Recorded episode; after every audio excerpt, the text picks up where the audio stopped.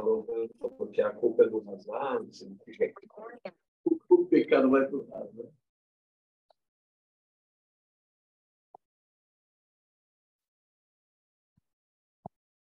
Ok.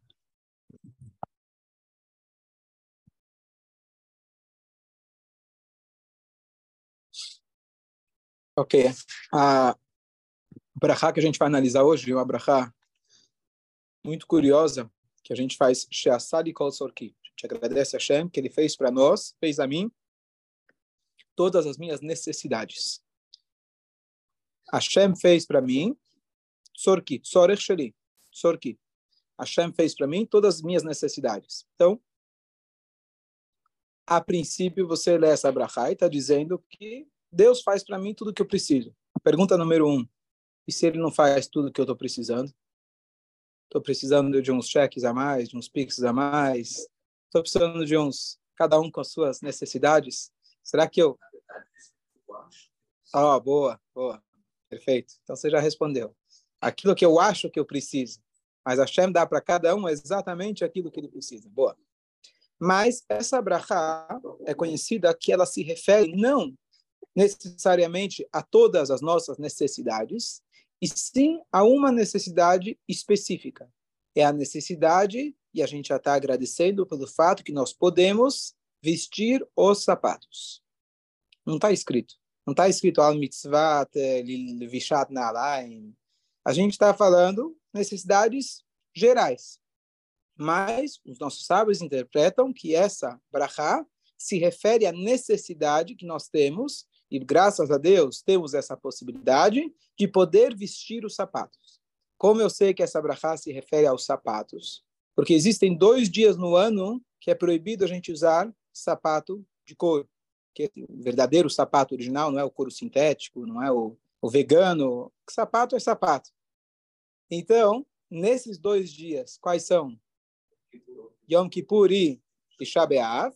Então, nesses dias, Yom Kippur, porque é um dia que você deve afligir as suas almas. Então, você não vestir um sapato bom, você vai pisar no chão sentindo o chão, apesar que hoje existem outros materiais. Inclusive, existe uma discussão no Yom Kippur se eu poderia usar um tênis tão confortável, que afinal a ideia é você afligir suas almas. Então, deve ser algo mais fino que você vai sentir o chão na hora que você pisa. Número dois, Inti Shabeav, é uma questão de luto. Então, no luto, você tira o sapato. Ok. Nesses dois dias, não faz essa brachá. Mas Deus dá para mim, mesmo nesses dias, todas as minhas necessidades. Então, aqui a gente vê que essa brachá se refere principalmente sobre o vestir dos sapatos. E a pergunta é, o que, que tem o sapato de tão importante?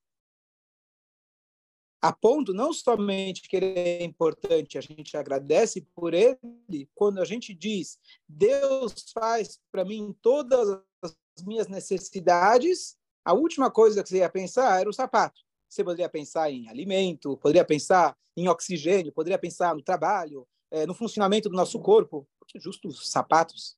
Mais ainda, o Talmud diz para a gente, e assim é trazido na lei judaica, Leolam, sempre a pessoa deve vender tudo o que ela tem para poder comprar um par de sapatos para os seus pés.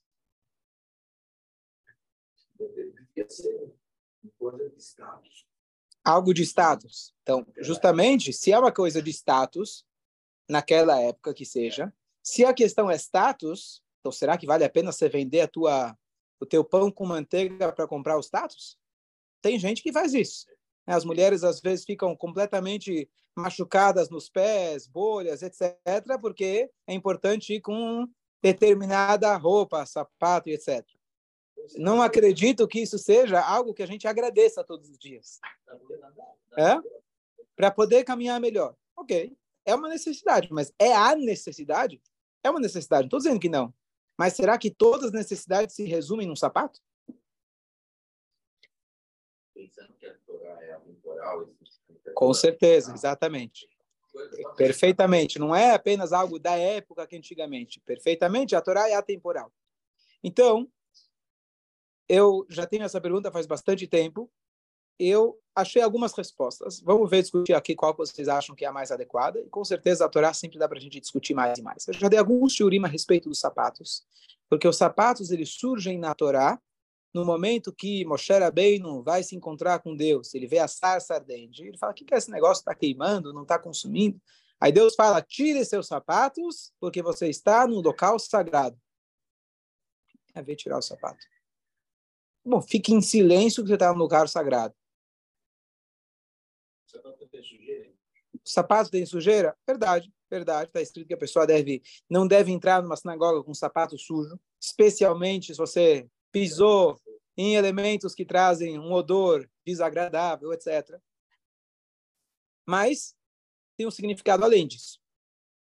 Mais uma coisa, no Beit HaMikdash, no templo sagrado, a Torá exige que os Koanim não trabalhem de sapato. Inclusive, havia uma sala especial para os Koanim, que era uma sala é, aquecida, para os Koanim poderem manter a sua saúde porque eles andavam descalços e comiam muita carne. E eles estavam muito propensos para ficarem gripados. Então já tinha lá uma sala de aquecimento para eles. Mas eles pisavam no chão gelado de Jerusalém, que conhecem no inverno, não era, não era tão fácil assim.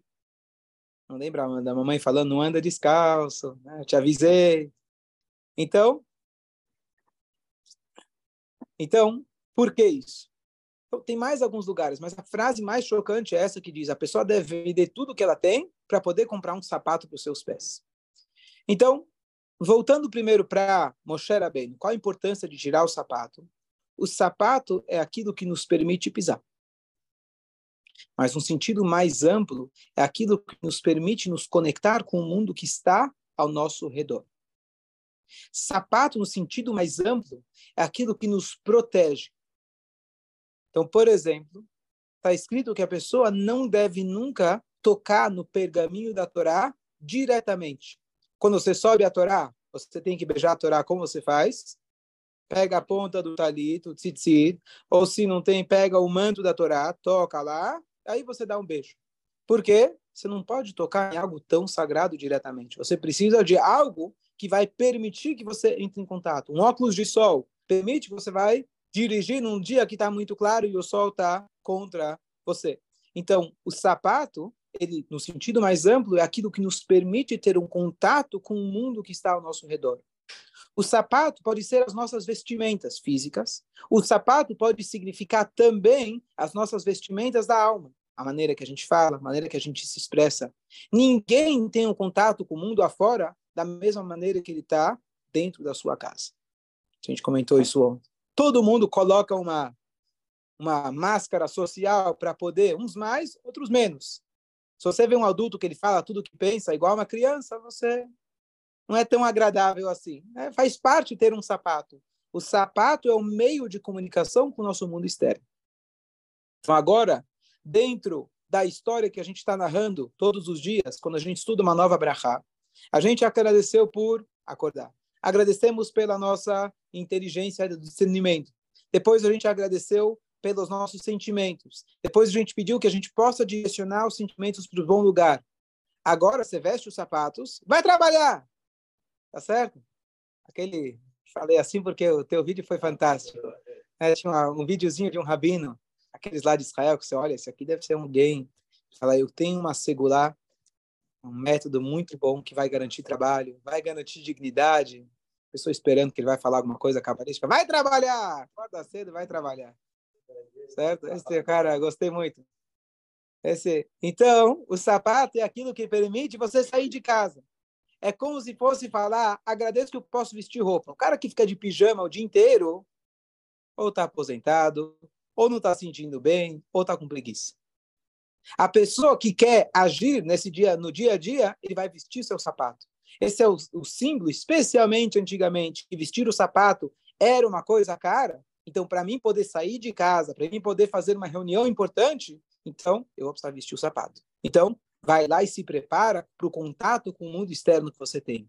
Hashem nos deu a vestimenta chamada sapato, no sentido mais amplo, nos preparou para que depois que eu acordei, depois que eu já despertei as minhas, minhas emoções, eu já pedi para Hashem, direcione elas no caminho correto, agora sai para trabalhar. Não só trabalhar para ganhar dinheiro, mas sai da sua zona de conforto, sai da sua casa e vai agora interagir com o mundo que está ao seu redor, que Hashem criou. Não se feche dentro da sua caverna.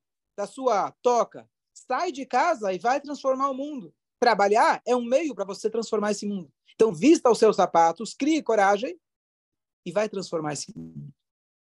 No Beit HaMikdash, no lugar onde Deus estava falando com Moshe, que era lá o Har Sinai, onde Deus ia dar a Torá. Ele fala, tira os seus sapatos, porque está no lugar sagrado. Aqui você não precisa colocar uma máscara para interagir com o mundo que está ao seu redor.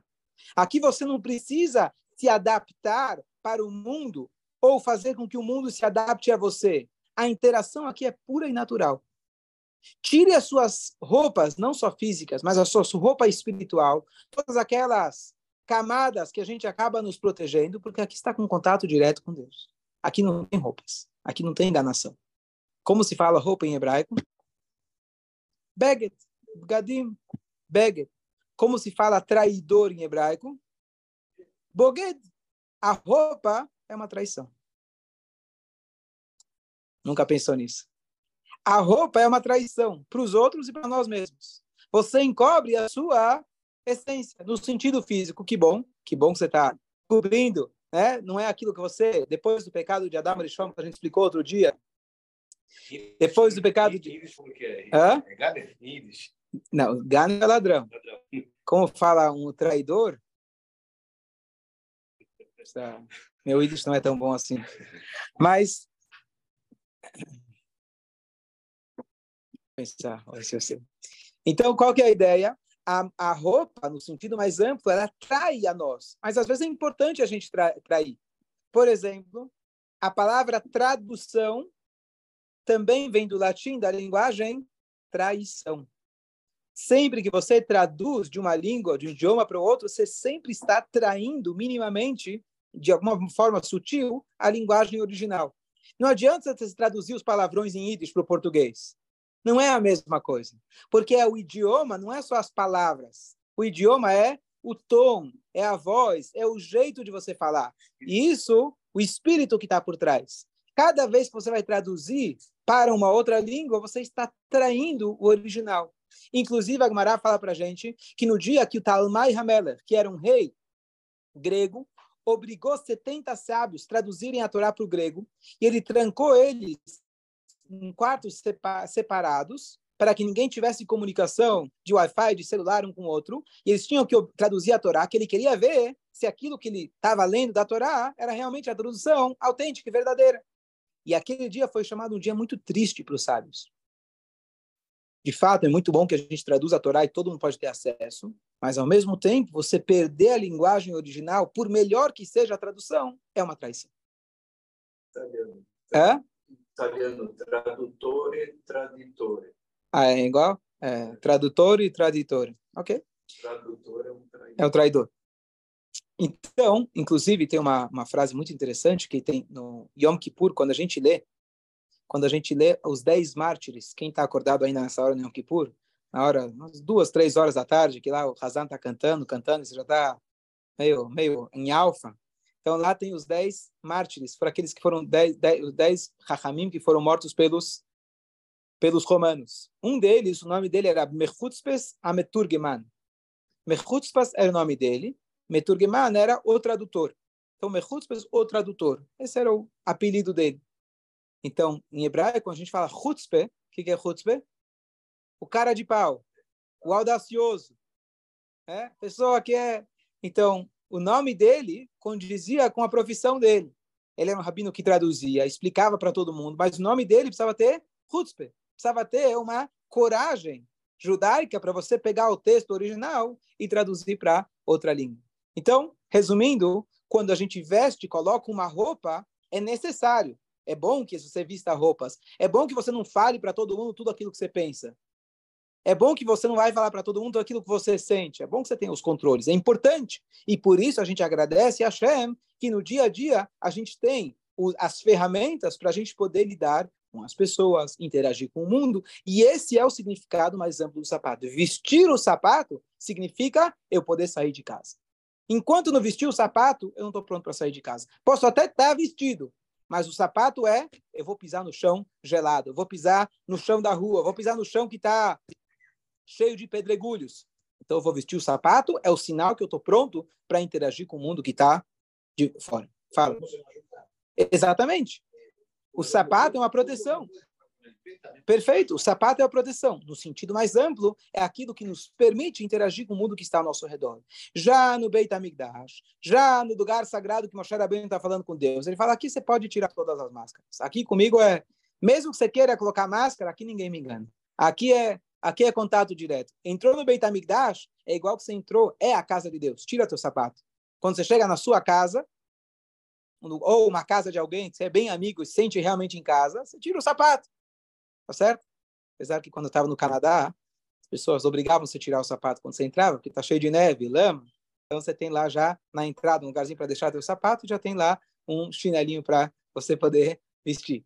Mas, então, a ideia é a interação com o mundo que está fora. Então, quando a gente agradece a Deus pelo sapato, agradece a Deus por Ele prover para a gente todas as nossas necessidades, as necessidades aqui estamos falando, é a interação com o mundo que está ao nosso redor, e se você não sair de casa, não vai cair na tua porta, não. Maná não cai, só cair no deserto. Você vai ter que sair de casa, vai ter que enfrentar o mundo para você poder realmente interagir, fazer a vontade de Hashem, e Hashem prover para você todas as suas necessidades. Fala, seu Shai. Eu acho que o sapato significa o domínio do homem sobre a natureza. Perfeito. Então, esse era o próximo ponto que eu ia falar. Muito bom. Então, mais um ponto muito legal que você falou, que o, o sapato ele simboliza o domínio do homem sobre a natureza. O que, que significa isso? Olha que interessante. É, em inglês se fala. Rabino, o som está bem baixo. Chega mais perto do microfone, por favor. Tá bom. Dá para ouvir? Dá para ouvir? Ok. Então, você falou que o sapato ele simboliza o domínio do homem sobre a natureza. Então, no inglês você tem a expressão que você diz, é, eu não caibo nos sapatos do outro. Não caibo. Eu não caibo, assim que fala. Eu não caibo no sapato do outro. Ou eu tenho que vestir agora um sapato muito grande. Se você, por exemplo, tem uma, agora assumiu uma posição de liderança e o líder anterior era muito grande, você tem que assumir, você tem que vestir, ou em português fala, vestir a roupa dele, vestir a camisa. É um sapato muito grande para mim. O que, que é o sapato? O sapato, na verdade, é a posição social sua de domínio. Antigamente você tinha sandália, sandalima até hoje. Em Israel é, é, é, é a marca israelense. Mas o sapato é além de uma sandália, é além de te permitir caminhar, é te permitir de, de, permitir caminhar com status social. Não com a ideia do status social de você se achar superior ao outro que você comprou o sapato no Iguatemi e pagou 5 mil reais, não cada par, mas cada, cada unidade do par, certo? E aí você pode mostrar a marca para todo mundo. Mas especialmente antigamente, que vestir o sapato era algo tão caro que os sábios disseram, vai ser, venda tudo que você tem para comprar o sapato. Às vezes a pessoa realmente precisa vender a casa dele para comprar o sapato. Eles falaram ontem, você, você, às vezes comprava apartamento, apartamento, comprava apartamento com sapato ou sem sapato, certo? Comentei ontem que atualmente as pessoas estão roubando carro para pegar gasolina, tá certo? Então, o sapato não é apenas pisar nesse mundo, mas você está preparado para você conseguir interagir nesse mundo de forma que você está influenciando o mundo e não que você está sendo influenciado por ele. Interagir com o mundo não garante que você vai fazer a vontade de Hashem. Agora, você sair de casa com o sapato, especialmente o sapato que difere o sapato de um chinelo, ele tem um salto, ele tem uma sola mais grossa, ele não só que ele te protege, ele te eleva. A ideia do sapato é que você vai pisar fora de casa, mas você vai interagir com o mundo de maneira que você vai estar tá indo para influenciar e não ser influenciado pela rua. Você está saindo, você saiu da sua zona de conforto, mas você saiu preparado, você saiu com a energia para você ir lá e dominar o mundo. Dominar no sentido não permitir que os conceitos do mundo dominem você e você com o conceito, com os valores que você aprendeu dentro da sua casa, você vai conseguir transmitir para o mundo que está à sua fora. Então aí a gente diz, Shassali aqui, obrigado Hashem que você fez para mim todas as minhas necessidades, que você permitiu não só que eu interaja com o mundo, mas que eu possa interagir da forma saudável, da forma adequada, que eu possa ensinar e não ser ensinado. Claro, tem coisas positivas de outras pessoas que vestem sapatos que eu posso é, absorver também, com certeza. Mas o mundo como um todo, fora da nossa casa, simboliza aquele lugar que é perigoso. Reshut Arabim, o lugar público, significa o lugar onde cada um faz o que quer, do jeito que quer. Então, eu tenho que sair de casa e trazer o Reshut Ayahid. Reshut Ayahid, na linguagem talmúdica, é o, o, domínio particular em questão do Shabat. Você não pode carregar uma coisa do domínio particular para o domínio público. Domínio particular significa o domínio do único. Yahid, quem é o Yahid? O único Hashem. A sua casa deve ser um Reshut Ayahid, um ambiente do Yahid, de Deus. Já quando você sai na rua, é um Reshut Arabim, é um ambiente público. É um ambiente onde cada um faz o que bem entende. O que hoje você não precisa sair de casa, mas você vai entrar na internet, cada um escreve o que quer, fala o que quer, não deixa de ser o ambiente exatamente do Chutarabim. Qual é o nosso papel? Vestir o sapato, calçar o sapato, para a gente poder trazer que a rua também perceba que lá ele também é um Reshu Lá também é uma casa, lá também é o lugar, o ambiente que pertence unicamente ao Yahid, ao único Hashem. Talvez por isso que a pediu para Moshe Rabbeinu tirar o, o, o sapato. O sapato é, porque falaram aqui, quem manda sou eu. Aham. Aqui não pode ter dois reis. Aqui você se rebaixa que eu que tô Pode ser, ok. No comando. Bom, fala. E com a pandemia, é? hoje você geralmente tira o sapato para entrar na.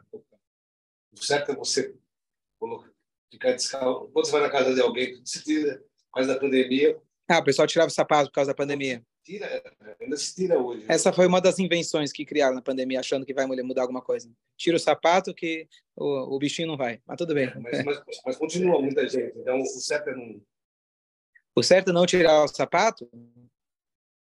Ou, ou, ou por um o certo é, na hora de você. Na hora.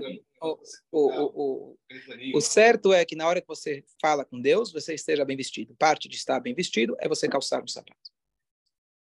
É tão importante que os sábios disseram: venda tudo que você tem para você poder comprar o sapato. Eu não acredito que essa frase seja literalmente. Não acho que a pessoa tem que tenha que vender seu pão com manteiga para comprar um sapato mas o Talmud está dizendo, olha, presta bem atenção, a prioridade, assim que você tiver uma, um trocado, vai conseguir um sapato. O que hoje, Baruch Hashem, mesmo quem Deus nos livre mora na rua, de um jeito ou de outro, pode conseguir um sapato também, do além. É? Tem os sapatos são caros, sim. Mas você pode conseguir, você pode conseguir, você pode conseguir sapatos mais baratos. Não era isso que a Gamara está falando. Não precisa comprar o sapato mais caro, comprar um sapato. Como você assim? O meu sobrenome é Stiefelman. É. Stiefelman é homem das botas. Sapateiro, sapateiro é uma das, das, das profissões mais Schumacher. É, é, é, uma das profissões mais antigas que, tem, que, que tinha. Você extrair o couro, trabalhar o couro é uma coisa muito antiga. Então já, já tinha sapato. Claro, não é o sapato que voa igual hoje. Tem lá se te vende lá, diz que esse sapato voa, que isso o quê? Acende luz, tira o estresse, melhora, melhora as suas condições físicas. Isso aí não, não tinha essas coisas de marketing, mas tinha sapato, sapato tinha. Ah, aquele pontudo, aquele com ponta. Aí depende da moda, vai mudando. Não, não é, não é isso que a gente está falando. Aí é sapato de ouro. Banhado a ouro. Cromo alemão. Ok. Bom dia a todos. Bom dia. Bom dia. Baruch.